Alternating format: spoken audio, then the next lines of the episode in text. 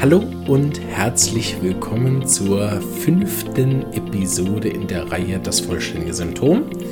Wir beschäftigen uns heute mit den Begleitsymptomen auf der körperlichen Ebene. Ähm, sicher ein Riesenbereich, wo wir auch nicht alles besprechen werden. da ist der Körper doch zu komplex, äh, um das äh, alles beleuchten zu können. Aber ich hoffe, bisher haben euch die, ähm, auch wenn wir ein bisschen in die Tiefe gegangen sind, bei einigen trotzdem gut gefallen. Das werden wir heute auch mit ein, zwei Sachen natürlich machen. Dass nicht nur oberflächlich bleibt, aber grundsätzlich im Kern geht es natürlich darum, dass äh, die angehenden Studenten und Homöopathen entweder als Wiederholung oder als äh, Idee, ne, wie die SAI arbeitet oder so, ne, äh, dass man das ein bisschen auffrischt und das vollständige Symptom ist ja auch in den ersten zwei Jahren prüfungsrelevant für die mündliche Prüfung einer SAI. Also ein wichtiges Thema, das muss man einfach können. Ähm, erstmal theoretisch, damit man es nachher praktisch auch sortieren kann, ne, für die wahlanzeigenden Symptome, für die höhere Fachprüfung nachher, nach Jahren nach dem Studium, dann natürlich auch wichtig. Also ein ganz zentrales Thema in der Homöopathie Ausbildung und Prüfung. Und für den Patienten natürlich unglaublich wichtig, weil je besser ich mein Symptom dem Homöopathen mitteilen kann, äh, und mich selber kenne, desto mehr profitiere ich davon. Einerseits, weil ich mich besser kenne und dann Auslöser und Modalitäten kenne, die mir helfen, mein Leben schöner zu machen. Leichter, entspannter oder was auch immer. Weniger schmerzhaft. Ähm, oder natürlich am, im günstigsten Fall weniger krank. Oder natürlich auch dadurch, dass der, Patient, äh, der Homöopath mein richtiges Arzneimittel finden kann und dadurch ähm, ja, mir einfach hilft, äh, schneller gesund zu werden. Also in vielerlei Hinsicht ein Riesenvorteil für Patienten, die sich damit auseinandergesetzt haben. Auch wenn sie zum Beispiel mit den Kindern kommen. Ne, viele Eltern sitzen nach einer Dreiviertelstunde da und sagen zu mir, mein Gott, ich kenne mein Kind ja gar nicht. Ne? Was ich ehrlich gesagt auch immer wieder erstaunlich finde. Also wenn ich da dann sitze mit den Leuten und denke, sag mal, also verbringen die ab und zu auch Zeit mit ihren Kindern oder so, ja, man hat das Gefühl, man erzählt, ja, und dann machen wir das und machen wir das. Man hat das Gefühl, okay, die sind den ganzen Tag zusammen. Und wenn man dann irgendwas fragt, dann weiß man nichts. Also sehr, sehr spannend, wenn man da sich nicht aktiv mit beschäftigt, das so dann in der Befragung präzise wiedergeben zu müssen oder können, ist gar nicht so leicht. Und natürlich auch, da nehme ich mich ja nie raus, ne, dass ich selber dann auch mal wieder denke, wenn ich dann beim Homöopathen sitze und dann irgendwas über meinen Sohn erzählen soll, wo ich dann denke, keine Ahnung. so. Gut, jetzt inzwischen alt genug, kann er selber antworten, aber das ist wirklich schwierig, wenn man sich damit nicht aktiv auseinandersetzt. Äh, deshalb machen wir das immer so, dass wir, bevor wir zum Homöopathen gehen, nochmal zusammensitzen, Yvonne und ich, und überlegen, okay, was ist denn jetzt wichtig gerade, was, was, was ist sein individuelles Thema. Ne? Und trotzdem, wenn ich da was gefragt werde, denke ich oft, keine Ahnung. Also, das ist wirklich auch schwierig. Äh, Homöopathie insgesamt, äh, nach den 300 Folgen ist das vielleicht auch klar geworden, dem einen oder anderen ist jetzt nicht so eine leichte Sache.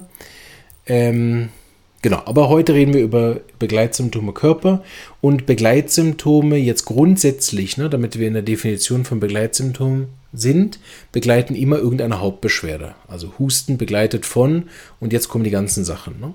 Wenn das chronische Sachen sind, dann ist es begleitet von chronischen Begleitsymptomen vom Körper. Also äh, meine Depression ist begleitet von Verstopfung. Ne? Das heißt, wenn wir jetzt über Begleitsymptome reden, ist das immer akut oder chronisch auftretend in parallel zu der Hauptbeschwerde, die der Patient hat.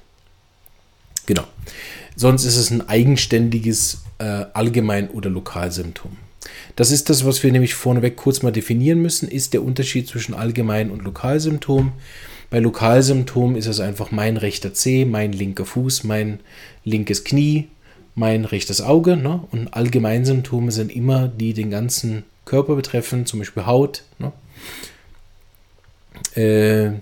Ich habe an, an der, am linken Daumen eine Warze, Lokalsymptom, aber meine Haut ist allgemein trocken, feucht, ölig, nässend, voller Risse, so, ne? Dann, ähm, oder Akne, ne? dann habe ich dort ein allgemein Symptom. Ne? Oder Wundheilung ist schlecht. Ne? Das ist ein allgemein Symptom. Ne? Ähm, da gehen wir jetzt nicht weiter darauf ein, aber das ist grundsätzlich immer wichtig, dass ich das nur einteile. Jetzt lasse ich euch damit in Ruhe mit den Einteilungen. Aber grundsätzlich ähm, muss man das immer einteilen. Das hat nachher für die Art und Bewertung und natürlich auch fürs Individuelle einen Ausschlag und für die Gewichtung. Ne? Also, sage ich mal, wenn der Patient mit Migräne, Verstopfung und Depression kommt, dann ist seine Warze auf dem linken Fuß relativ uninteressant. Ne? und hat einfach kein Gewicht. Ne? Während wenn der Patient von Warzen übersät ist, ne, hat das ein viel größeres Gewicht. Ist irgendwo auch logisch, aber deshalb gibt es diese Unterteilung zwischen allgemein und Lokalsymptome. Ne?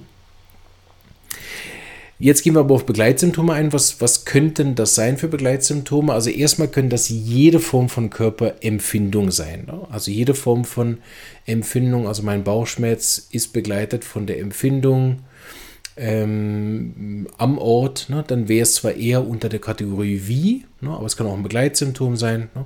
Man könnte sozusagen bei Punkt 4 von den vollständigen Symptomen, wie, hatten wir ja diskutiert in, der letzten Folge, wie zeigt sich mein Bauch, ne, als hätte ich eine Kugel im Bauch.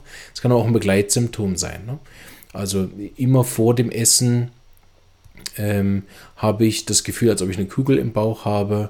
Oder wenn ich Halsschmerzen habe, habe ich als Begleitsymptom immer ein Ballgefühl im Bauch. Also es muss nicht unbedingt dann am Ort sein, ähm, kann aber ein Begleitsymptom sein. Also alle Empfindungen, als ob alle, alle Wie-Symptome, die nicht direkt zur Krankheit gehören, ne, finden wir dann in den Begleitsymptomen sozusagen wieder. Ist jetzt nur für die Studenten und Homöopathen eine Spitzfindigkeit. Für den Patienten ist es völlig egal, ne, äh, was das jetzt ist. Ne jetzt ein körperliches Begleitsymptom ist oder ein eigenes Symptom oder lokal oder allgemein, ist für euch, liebe Patienten, natürlich völlig Wumpe.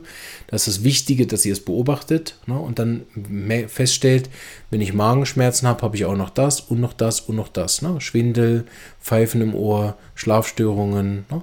äh, vermehrte Libido, verminderte Libido, also ne, Appetit, mehr oder weniger, begleitende Allgemeinsymptome. Das ist sehr, sehr wichtig und hilft vor allen Dingen nachher in der Differenzierung auch von anderen Arzneimitteln. Und in der Homöopathie haben wir natürlich den Anspruch, den ganzen Menschen zu behandeln. Und da macht es natürlich auch Sinn, dass man den ganzen Menschen befragt. Das heißt, bei den Begleitsymptomen, gerade bei chronischen Krankheiten, geht man dann auch alles durch. Ne? Ähm, gewisse Affinitäten zu Tageszeiten, zu Temperaturen, zu äh, ah nee, das, sorry, das waren die Modalitäten. Ich bin bei meinen Notizen gerade verrutscht. Ist äh, prinzipiell auch richtig, ne, weil die Begleitsymptome natürlich dann auch diese Modalitäten aufwarten. Insofern korrekt, aber äh, das war der Notizen von letztem. Also allgemeine Symptome, ne, Schlaf, Verdauung, Appetit, äh, Vorlieben, ähm, Schwitzen, äh, Wundheilung, Unverträglichkeiten, Seitenbezüge, Periodizitäten, Sexualität, habe ich schon gesagt? Okay. Ähm, habe mich selber schön rausgebracht mit der falschen Notizen da. so, jetzt komme ich gleich wieder rein. Also, ne, das heißt, wir gehen das alles durch und schauen, was hat der Patient für lokale oder allgemeine Begleitsymptome. Bei den lokalen ist die Liste natürlich endlos. Da machen wir jetzt keine Beispiele, weil es kann ja alles sein. Und das kann sein von der Empfindung ob, ne, also Ballgefühl im Hals. Das kann aber auch sein, dass es eine tatsächliche Krankheitssymptomatik dazu hat. Also nicht einfach nur ein Gefühl, als hätte ich einen Ball im Hals, sondern wenn man dann den Hals zum Beispiel untersucht, sieht man ja tatsächlich eine Entzündung. Also bestimmte Beschwerden geben in der Entzündung einher an einem anderen Ort. Ne? Seit ich die Ohrentzündung habe, habe ich auch noch Schnupfen und Husten und Magenschmerzen und Durchfall. Ne? Und Nachtschweiß. Ne? Das sind dann alles Begleitsymptome zur Primärkrankheit. Primärkrankheit ist dann zum Beispiel Grippe. Ne? Und dann hat es einen Haufen körperliche Begleitsymptome oder ähm, äh, natürlich dann Gemütsthemen. Ne? Also Begleitsymptome vom Gemüt, die machen wir dann auch in anderen Folge, aber vom Körper her haben wir da Begleitsymptome. Und die muss man unterscheiden in akut und chronisch. Ne? Beim akuten ist es natürlich nicht so wichtig, was der Patient jetzt gern zu essen hat und ob er Lust auf Sexualität hat und wie seine Menstruation normalerweise abläuft. Das spielt ja dann im akuten wirklich gar keine Rolle. Im akuten sind die Begleitsymptome wirklich jetzt aktuell zur Erkrankung Und dort ist es wichtig, diese Begleitsymptome dann auch zu individualisieren. Das heißt, wie ist der Schnupfen, wie ist der Husten, welche Modalitäten gibt es dazu. Das heißt, zu jedem Begleitsymptom macht man wie das ganze Spiel, außer natürlich warum. Ne, man fragt jetzt nicht zu jedem äh, Begleitsymptom warum, weil es ja zur Krankheit gehört, die er schon hat. Ne. Das heißt, da gibt es natürlich einen zentralen Auslöser. Manche haben überhaupt keine Begleitsymptome, die haben einfach Husten und sonst nichts. Manche haben eine, eine Menge an Begleitsymptomen. Ne? Die haben in der Grippe alles, von Gliederschmerzen, Nachtschweiß, Appetitverlust, Erschöpfung, Lichtempfindlichkeit, Lärmempfindlichkeit. Äh, ne? haben, haben alle Symptome gefühlt, die man so haben kann bei einer Grippe. Und manche haben einfach nur ein bisschen trockenen Husten. Ne? Da kommen wir dann wieder in den Bereich von Reaktionsmuster. Wie reagiert meine Lebenskraft? Wie stark angeschlagen bin ich? Ne? Wobei nicht unbedingt viele Symptome zu produzieren und viele Begleitsymptome zu haben ein Zeichen davon ist, dass ich kränker bin, nicht zwingend. Weil psychotische Krankheiten ne, haben die Tendenz, wenig Symptome zu produzieren und sind eher dann aber schleppen und gehen über Wochen. Ne? Wenn ich zwei Tage gefühlt alles habe und dann ist auch wieder gut und ich habe mich komplett erholt, ist es manchmal ein gesünderer Körper, als wenn ich äh, nur ein Symptom habe, aber das heilt nicht über drei Wochen. Ne? Wobei dann ist das auch nicht mehr wirklich akut, aber ne? so, dass man es nochmal versteht, nicht unbedingt ist das immer schlecht. Ne? Vor allen Dingen auch dann bestimmte Symptome wie Fieber oder so zeigen auch eher, dass die Lebenskraft aktiv ist und sich auch aktiv wehrt. Ähm, das heißt, äh, nicht unbedingt, dass man denkt, oh, ich habe jedes Mal so viele Begleitsymptome, das heißt, ich bin viel kränker, sondern die Begleitsymptome, die zeigen nachher eher die Reaktionsmuster und zeigen dem Homöopathen dann, welche Art von Begleitsymptome hat er, wie zeigen die sich, wie häufig kommen die, wie intensiv sind die. Das zeigt dem Homöopathen dann eher, welche konstitutionellen Belastungen da noch hinter sind und in manchen Fällen braucht es dann eine Nachbehandlung. Das heißt, wenn der Homöopath euch bestellt, obwohl die akute Krankheit gut gelaufen ist, kann es sein, dass es hinterher eine Arznei braucht zum Nachbehandeln, äh, weil es eben zum Beispiel keine Begleitsymptome gegeben hat, dafür die Krankheit nicht gut geheilt ist, oder weil es sehr viele Begleitsymptome gegeben hat, auf eine verhältnismäßige Kleinigkeit.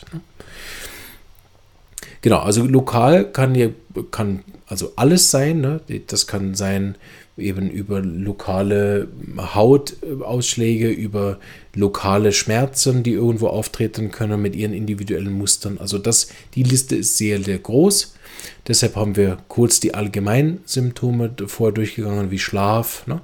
Und auch dort ist es natürlich nicht so, dass das im Akuten jetzt alles gefragt werden muss, aber im Chronischen, dort dreht es dann genau und da werden dann die Lokalsymptome weniger wichtig, ne, wo ich denn jetzt ein Ziehen und ein Stechen hatte in den letzten 20 Jahren. Das macht keinen Sinn, das alles aufzuschreiben. Oder wenn ich einen Fall habe von chronischer Migräne, dann, dann gehe ich nicht jedes Verdauungssymptom der letzten 20 Jahre durch, ne? sondern dann schaue ich allgemein. Ne? Allgemein in den 20 Jahren hatten sie eher eine Tendenz zu Verstopfung, zu Blähungen, zu Durchfall und danach wird das individualisiert. Wie ist der Durchfall? Wann kommt der? Ne, wenn das auffällig ist, wenn er sagt, na, Verdauung habe ich nie Probleme gehabt, ein, zwei Mal Magen-Darm-Grippe, aber sonst nichts, ne, weiß man, okay, Verdauung ist gut, nächster. Ne? Und dann geht man so die großen Systeme durch, weil natürlich diese großen allgemeinen Symptome wie Schwitzen, Schlaf und was wir vorhin die Liste aufgezählt haben, oder Menstruation, äh, viel eine größere Rolle spielen. Ne? Gerade bei Frauen, die Menstruation ist sehr, sehr wichtig. Ähm, genau, so. Ich glaube, damit haben wir auch die körperlichen Begleitsymptome schon. Sorry, dass die Folge so ein bisschen holprig ist heute. Ich hoffe, das wird beim nächsten Mal wieder besser. Ich hoffe, ihr verzeiht mir. Aber irgendwie äh, diesen Notizen durcheinander hier. Ich mache mir nicht so oft Notizen und das ist meist immer ein Desaster. Sagt auch schon ja auch viel über mich aus. Hm, hm, Gut, ich glaube, wir haben alles gesagt. Also begleitende körperliche Symptome können verschieden aufgeteilt werden, haben akute und chronische Bezug, haben allgemeine oder lokale Bezug, je nachdem, wo das ist, ist das wichtiger. Schlussendlich ist es für den Patienten wichtig, dass er immer schaut, habe ich zu der Hauptbeschwerde auch noch Körper, andere körperliche Beschwerden, die in Bezug haben zu dem Oder das kann natürlich auch sein, die einfach parallel existieren, dass ich mehrere Beschwerden habe. Dort kann auch interessant sein zu schauen, ob diese Symptome eventuell aufeinander aufgebaut haben. Also erst kam das, dann das, dann das, dann das. Dann sind es in dem Sinne keine Begleitsymptome. Aber so pingelig wollen wir heute nicht sein. Wichtiger ist zu verstehen, okay, wir müssen alle diese Symptome anschauen und damit wir nachher den ganzen Menschen abdecken, ist es einfach wichtig, wirklich gut zu gucken, welche Beschwerden hat der Patient noch, diese auch zu individualisieren, also an die Patienten auch zu schauen, ja, wie ist denn mein Durchfall? Ne, appetitliche Sache, ich weiß.